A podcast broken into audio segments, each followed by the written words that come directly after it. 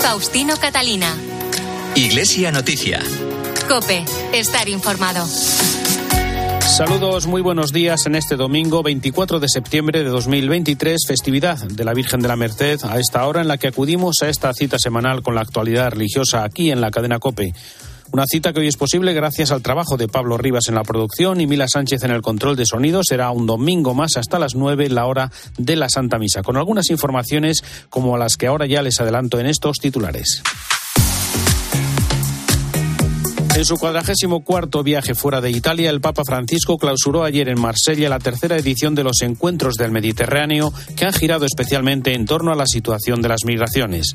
Precisamente hoy la Iglesia celebra la Jornada Mundial del Migrante y Refugiado, que interpela sobre la posibilidad de que las personas puedan ejercer en libertad su derecho a emigrar o quedarse en sus países de origen. Misiones Salesianas denuncia la vulneración de derechos que sufren más de 160 millones de niños y niñas que se ven obligados a trabajar y no pueden ir a la escuela. Y el próximo sábado tendrá lugar el consistorio de creación de 21 nuevos cardenales, entre ellos el arzobispo de Madrid, José Cobo, el rector mayor de la congregación salesiana, Ángel Fernández Artime, y el franciscano y obispo de Ajacho, Francisco Javier Bustillo. Faustino Catalina. Iglesia Noticia. Cope, estar informado. El Papa Francisco clausuró ayer en Marsella la tercera edición de los Encuentros Mediterráneos, un foro en el que han participado obispos de una treintena de países y 120 jóvenes de distintas confesiones y nacionalidades, así como representantes de distintas organizaciones y colectivos. Entre los retos de la región mediterránea están la pobreza, diversos conflictos, la convivencia entre las religiones y cuestiones medioambientales, pero sobre todo, por su máxima actualidad, los inmigrantes. Esta ha sido una de las prioridades del Papa en estos diez años de su pontificado que recordamos se inició con su primer viaje a Lampedusa, desde donde denunció ya entonces la globalización de la indiferencia y la cultura del descarte. Sobre los mensajes que en Marsella ha dejado el Papa y su balance en el viaje de regreso a Roma, es el momento para la crónica de la enviada especial de la cadena COPE, Eva Fernández. Buenos días. Muy buenos días, Faustino. El Papa ha viajado a Marsella para cerrar el círculo de aquel primer destino en Lampedusa y a lo largo de este viaje express ha recordado a Europa que no puede caer una vez más en la globalización de la indiferencia. Durante el vuelo confió a los periodistas que esperaba tener la valentía de decir todo lo que quería decir y así ha sido. Ante el impresionante monumento en memoria de las víctimas del mar, el Papa pronunció un contundente discurso en el que alertaba de la parálisis del miedo ante el drama de los que se ahogan en el mar y el desinterés que condena a muerte con guantes de seda. No podemos resignarnos a ver seres humanos tratados como mercancía de cambio, aprisionados y torturados de manera atroz. No podemos seguir presenciando los dramas de los naufragios provocados por los contrabandos repugnantes y por el fanatismo de la indiferencia. Deben ser socorridas las personas que, al ser abandonadas sobre las olas, corren el riesgo de ahogarse. Es un deber de humanidad, es un deber de civilización. A los sacerdotes diocesanos les invitó a hacer sentir a la gente la mirada de Jesús para difundir la alegría del Evangelio. Durante la clausura de los encuentros mediterráneos quedó reflejada la tradición multicultural de este mar, cuna de civilización capaz de transmitir al mundo el importante valor de la vida. Amigos, ante nosotros también se abre una encrucijada.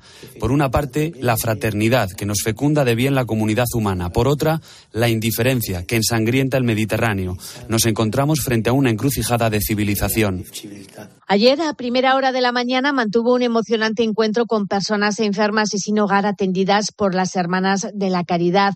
No hubo discursos, pero los gestos fueron más importantes que las palabras. El Papa recibió caricias de los ancianos y regalos de los pequeños. Se despidió asegurando que había visitado el barrio de la Alegría. En su último acto en Francia y ante un estadio completamente abarrotado, donde las camisetas de los voluntarios dibujaron un gigante gracias en letras amarillas, el Papa se despidió de la ciudad de Marsella recordando a los supervivientes del terrible atentado que sufrió Niza el 14 de julio de 2016. Recordemos en la oración a todos los que perdieron la vida en esa tragedia y en todos los actos terroristas perpetrados en Francia y en todas las partes del mundo.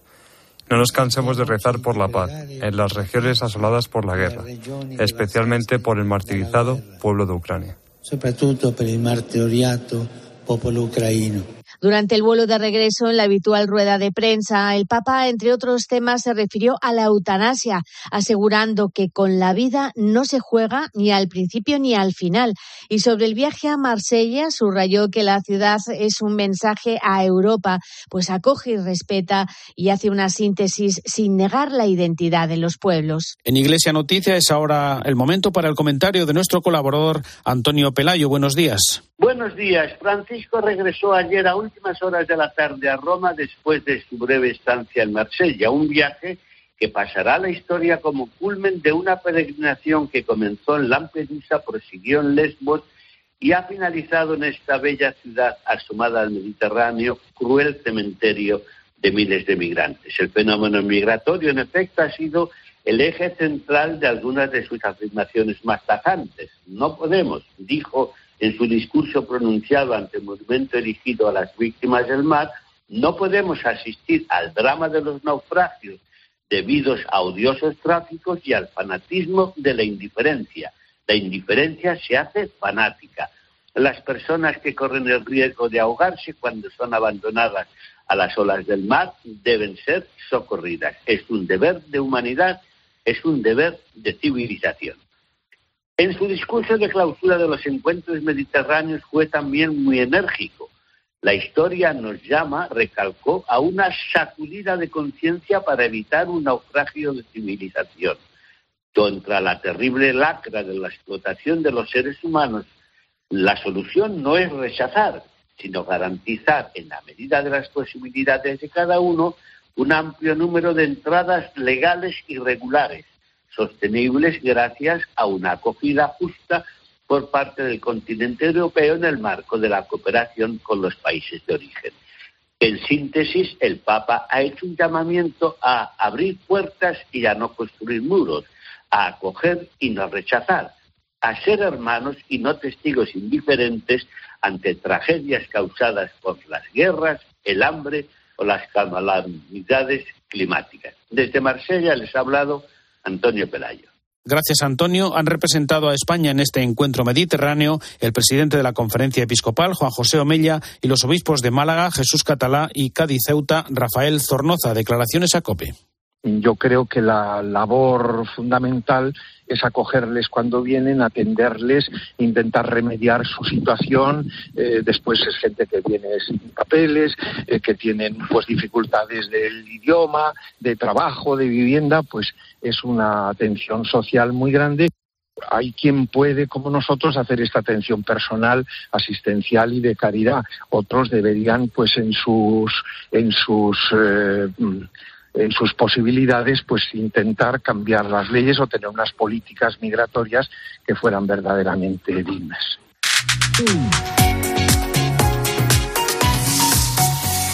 Pues precisamente hoy la Iglesia celebra la Jornada Mundial del Migrante y Refugiado que tiene como lema libres de elegir si migrar o quedarse. En un mensaje, los obispos de la Subcomisión para las Migraciones y Movilidad Humana analizan las causas del aumento de los flujos migratorios en todo el mundo y ponen especialmente el foco sobre las condiciones necesarias que posibiliten a las personas ejercer en libertad su derecho a migrar o quedarse en sus países de origen. Lo hacen tras recordar que nuestro planeta está debilitado por la excesiva explotación de sus recursos y por decenios de contaminación, lo que debe interpelarnos sobre cómo garantizar un desarrollo humano integral y sostenible para las próximas generaciones. El presidente de la Conferencia Episcopal, el cardenal Juan José Omella, recuerda la responsabilidad de cada uno, también de la comunidad internacional. El mensaje que el Santo Padre nos dirige para esta jornada gira en torno a la libertad que debería caracterizar siempre la decisión de dejar la propia tierra, una decisión que cuando es forzada se convierte en una experiencia traumática y dolorosa. Sabemos que revertir esta situación es una tarea muy compleja, que corresponde en primer lugar a los gobernantes, los de los países de origen de esta migración, y también a los de los países receptores, como el nuestro. Lamentablemente, los intereses económicos pasan en ocasiones por encima de las personas y contribuyen a su miseria. La comunidad internacional debería promover la paz, la estabilidad política y el crecimiento económico de los países pobres que son foco de migración irregular. Además de su reflexión sobre la necesidad de promover el derecho a migrar de forma segura o no migrar, el arzobispo de Barcelona plantea también la responsabilidad y el trabajo para que las comunidades cristianas sean cada vez más inclusivas. Nosotros, como comunidad cristiana, tenemos también una responsabilidad en esta dolorosa situación. Debería ser una preocupación pastoral compartida y prioritaria facilitar unas buenas condiciones de vida a aquellas personas que han llegado forzadas a nuestro país y que intentan rehacer su vida. Toda la comunidad debería estar dispuesta a acoger, proteger, promover e integrar a todo el mundo sin dejar fuera a nadie. Este es un gran reto para la Iglesia y también para la sociedad. La Iglesia española señala algunos signos de esperanza para quienes deciden migrar a nuestro país, como los corredores de hospitalidad entre las diócesis o la Mesa del Mundo Rural, que contribuyen al arraigo y la revitalización de los pueblos y sus parroquias. De esos corredores humanitarios habla el abogado David Melián, colaborador del Secretariado de Migraciones de la Diócesis de Canarias. Pues estos corredores consisten eh, básicamente en un intercambio de información entre las plazas disponibles que tienen las diócesis en la península y las necesidades que tienen de ser trasladados determinados perfiles desde las diócesis canarias. En España, la mayoría de la población de origen inmigrante sigue estando fuertemente concentrada y segregada en la parte baja de la estructura social. De hecho, las personas extranjeras en situación irregular sufren mayores vulneraciones de derechos, lo que provoca que la exclusión social les afecte tres veces más que a la población española. Sara de la Torre, buenos días. Buenos días, Faustino. Así lo refleja el documento titulado Vulneración de Derechos, las personas en situación administrativa irregular, publicado por la Fundación FOESA vinculada a Cáritas Española. En el informe se analizan las consecuencias que tiene sobre sus vidas la extrema precariedad económica y el no poder acceder a ayudas de la vivienda, a la atención sanitaria o al empleo. El informe señala también que en la población española la incidencia de la exclusión social es del 26%, mientras que para las personas en situación administrativa administrativa irregular, su incidencia es tres veces mayor y causa determinante de una mayor incidencia de la pobreza y exclusión. Medio millón de personas, una de cada tres, acompañadas por Caritas con sus programas y recursos, se encontraban en 2022 en situación irregular y de ellas la mitad o está en desempleo o no tiene contrato ni cotiza en la seguridad social. Es la consecuencia, según este estudio, de las trabas administrativas y de no contar con una autorización de residencia o trabajo. Además, tres de cada diez personas reconocen sufrir un trato discriminatorio por su nacionalidad o su origen étnico y la falta de ingresos estables les obliga a vivir en casas con carencias de habitabilidad o hacinamiento. Les contamos también que la secretaria general de Cáritas Española, Natalia Peiro, se encuentra estos días en Marruecos para conocer de primera mano las necesidades de los afectados por el terremoto. Hoy hemos eh, visitado uno de los campos al lado de uno de los pueblos más afectados en los que colabora Caritas Marrakech. Es un campo en el que viven ahora mismo 400 personas. Se organizan para tener unas cocinas comunes. Eh, hoy les hemos traído lonas para aislar un poco el, terreno, sobre todo durante las lluvias que, están previstas. Eh, hemos encontrado que están animados y, muy organizados, pero también hemos visto que hay alguna persona enferma y que hay necesidad de mejorar mucho las, letrinas. Eh, seguiremos visitando en estos días también esta comunidad. Viven en, en, tiendas que, de las que les han provisto, pero saben que tienen que avanzar y tienen que construir algún tipo de casas que puedan servir para medio plazo. El arzobispo de Valladolid, Luis Argüello, fue investido el viernes en el Centro Diocesano de Espiritualidad de la capital castellana, doctor honoris causa por la Universidad Católica de Nueva España, que tiene su campus principal en Miami.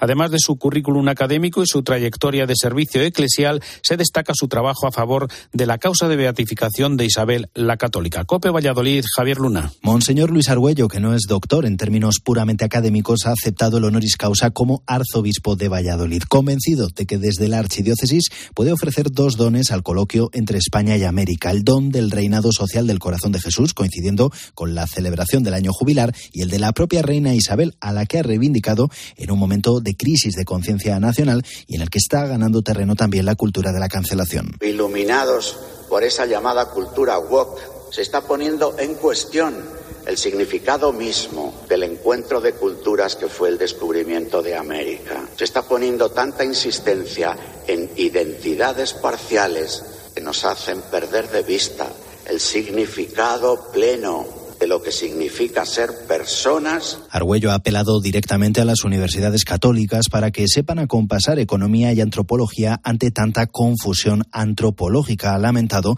que a ojos del arzobispo de Valladolid requiere de calidad política. Porque intereses económicos y políticos necesitan reducir a individuo entronizada la libertad como solo autonomía o autodeterminación, pequeñito poder hace el juego al poder con P mayúscula. La Universidad Católica de Nueva España ha aprovechado el nombramiento del arzobispo de Valladolid como doctor honoris causa para manifestar su apoyo incondicional a la causa de beatificación de Isabel la Católica, una causa que lleva abierta desde los años 60 del siglo pasado y que el propio Argüello ha querido relanzar.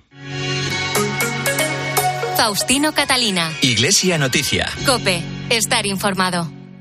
UMAS, mutua especialista en seguros para el sector educativo. Ofrecemos una solución integral para los colegios y guarderías. Daños patrimoniales, responsabilidad civil, accidentes de alumnos. Más de 1.400 centros ya confían en nosotros. Visítanos en umas.es. UMAS, más de 40 años de vocación de servicio. Faustino Catalina. Iglesia Noticia. Cope. Estar informado. Volvemos de nuevo a la actualidad en el Vaticano. En la audiencia general del miércoles, el Papa manifestó su preocupación por la operación militar en el territorio separatista de Nagorno-Karabaj. Francisco hizo un llamamiento a todas las partes y a la comunidad internacional para que depongan las armas y busquen soluciones pacíficas. Y en el Vaticano, por otra parte, se ultiman los preparativos para el Sínodo de la Sinodalidad, que comienza el 4 de octubre con confirmados 464 participantes, de los que 81 serán mujeres 54 de ellas con derecho a voto y con la presencia anunciada de dos obispos chinos y del arzobispo y nuevo cardenal de Hong Kong. Pero antes, el próximo sábado, 30 de septiembre, tendrá lugar el consistorio, en el que van a ser creados 21 nuevos cardenales. Entre esos nuevos cardenales hay tres españoles, el nuevo arzobispo de Madrid, José Cobo, el rector mayor de los salesianos, Ángel Fernández Artime, y el franciscano y actual obispo de Ajacho, en la isla de Córcega, Francisco Javier Bustillo. Eva Fernández. Pocas ceremonias tan emocionantes tienen lugar en la Basílica de San Pedro como los consistorios para la creación de nuevos cardenales. El próximo sábado el Papa impondrá el anillo a los 21 nuevos purpurados, a quienes pedirá que lo reciban como signo de dignidad, de solicitud pastoral y de una comunión más fuerte con la sede de Pedro. En esta ceremonia, Francisco creará 18 nuevos cardenales con derecho a voto y tres mayores de 80 años, por lo que no tendrán derecho a voto en un futuro cónclave. También les impondrá el birrete cardenalicio y asignará un título o diaconía. Una vez finalizado el consistorio, en esa misma mañana se podrán realizar las llamadas visitas de cortesía a los nuevos cardenales, un momento muy especial en el que los fieles pueden acercarse a saludar y felicitar a los nuevos purpurados. Ellos serán también protagonistas de la misa con la que el miércoles 4 de octubre se dará comienzo al sínodo de la sinodalidad en la Plaza de San Pedro. Y como decías, al finalizar la audiencia general, el Papa se refirió expresamente a la operación militar lanzada por Azerbaiyán contra el territorio de Nagorno-Karabaj, por el que mantiene una larga disputa con Armenia. El pontífice pidió un cese el fuego y el respeto a la población, recordando que la situación humanitaria en aquella región ya es de por sí crítica y ahora se ve agravada por nuevos enfrentamientos armados.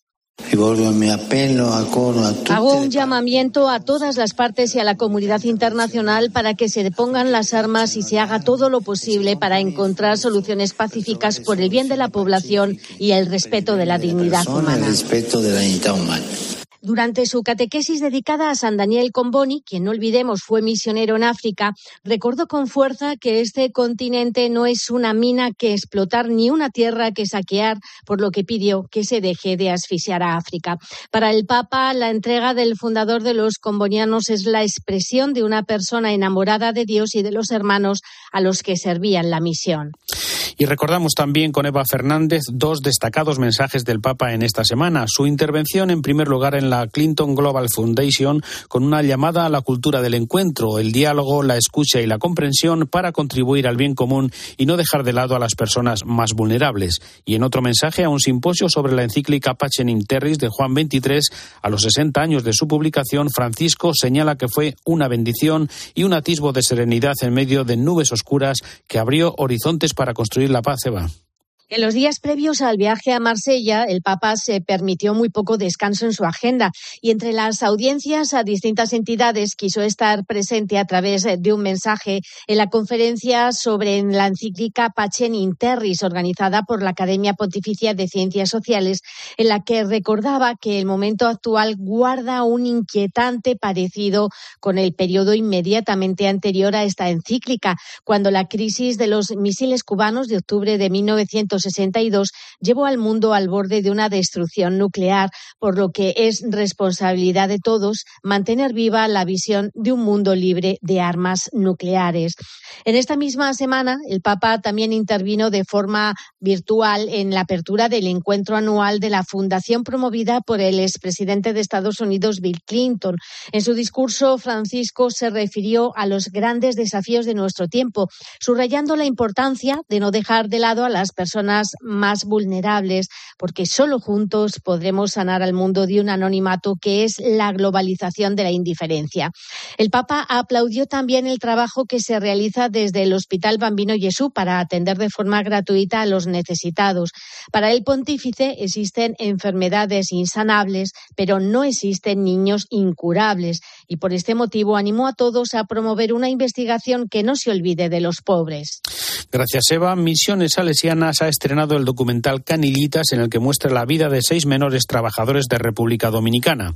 Un documental que forma parte de la campaña Soñar sin cadenas que denuncia la vulneración de derechos que sufren más de 160 millones de niños y niñas que se ven obligados a trabajar y no pueden ir a la escuela. Nos lo cuenta Victoria Montaner. Canillitas, la palabra que da nombre al documental, se utiliza en los países de América Latina para referirse a los menores que trabajan porque mueven sus canillas, sus piernas. Pero Canillitas también es el nombre del programa de los misioneros salesianos que lucha contra el trabajo infantil en el país y que se muestra precisamente en este documental. Han atendido en total a más de 93.000 niños y ya son 11 centros de acogida y atención los que hay en todo el país. El trabajo infantil existe en casi todos los sectores, pero siete de cada diez niños trabajan en la agricultura, ganadería y pesca. Los protagonistas de esta historia son limpiabotas. Uno de ellos es Moisés. Él tiene 14 años y antes de entrar en el programa de los salesianos pasaba cada día en la calle. Él intentaba conseguir algo de dinero limpiando zapatos. Mi vida cambió muchísimo porque yo estaba, me limpiaba Ahora cuando yo salgo de la escuela voy a Canillita, a la Banda Salesiano y me enseña mucho más que lo que yo sabía.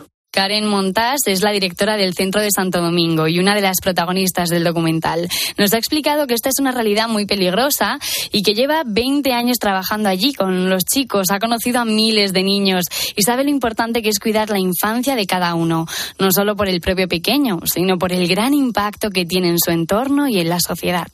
En la medida que cuidemos esta infancia, que nos ayudemos a desarrollar una personalidad sana, pues estamos asegurando no solamente un mejor futuro para ellos, sino también para la sociedad, para el entorno. Cuando uno de estos muchachos da el salto, es que cambia toda la zona, hace un impacto en su familia primero, en sus amigos. Cuando escucha a veces los muchachos decir, varios de mis amigos han muerto en atraco, en diferentes cosas, pero yo cambié. El documental Canillitas se presentará próximamente por otras ciudades, como Roma, Viena, Bruselas o Lisboa, pero también a mediados de octubre sus creadores harán una gira por 12 ciudades españolas.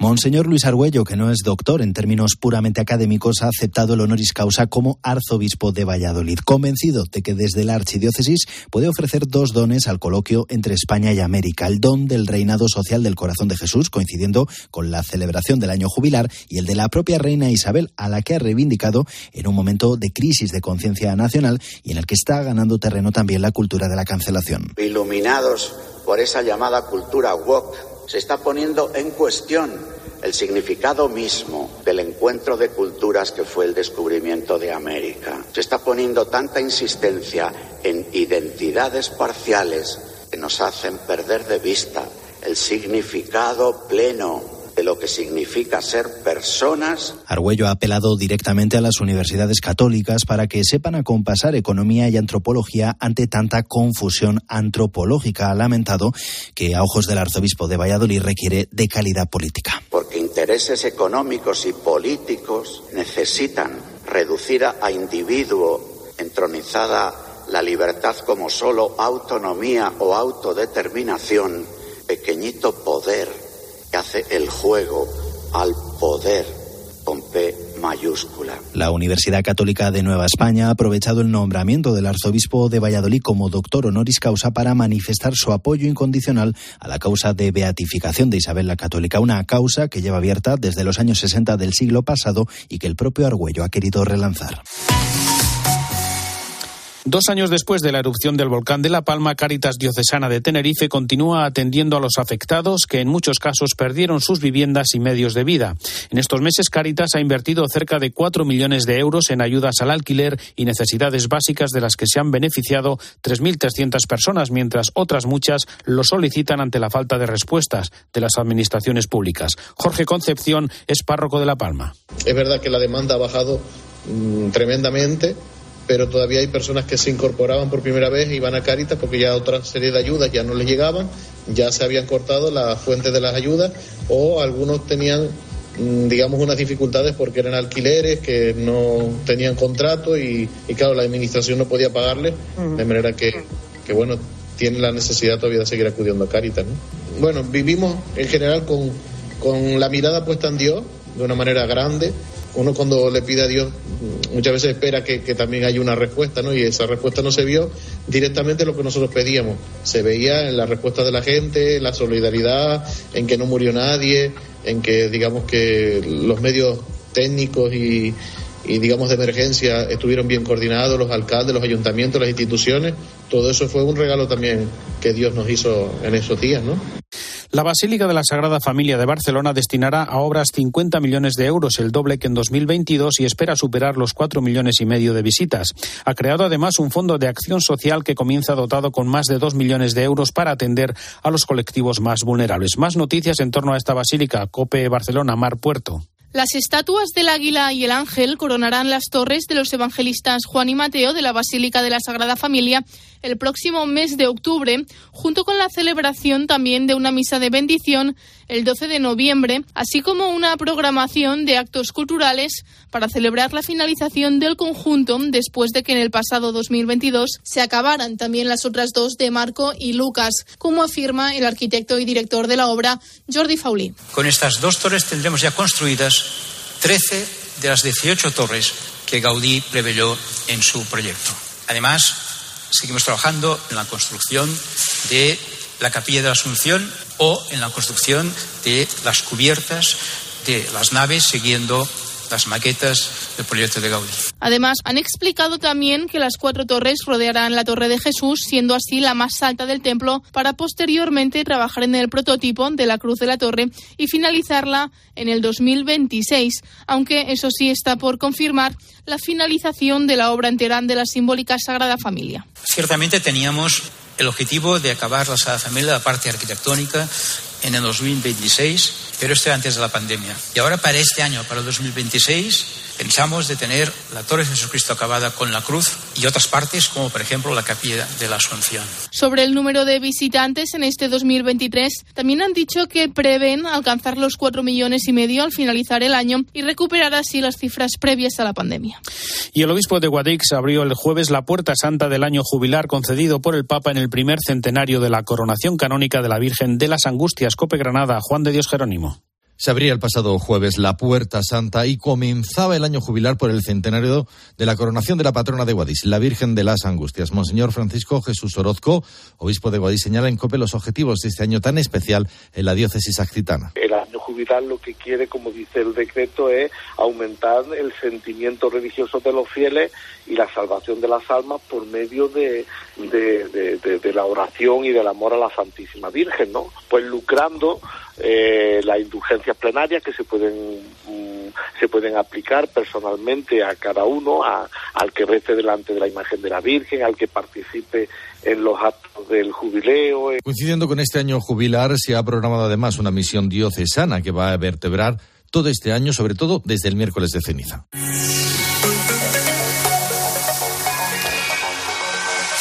Hasta aquí el informativo Iglesia Noticia. Ha sido el programa 1846 en este domingo 17 de septiembre de 2023. Volveremos de, dentro de siete días. Un saludo de Faustino Catalina.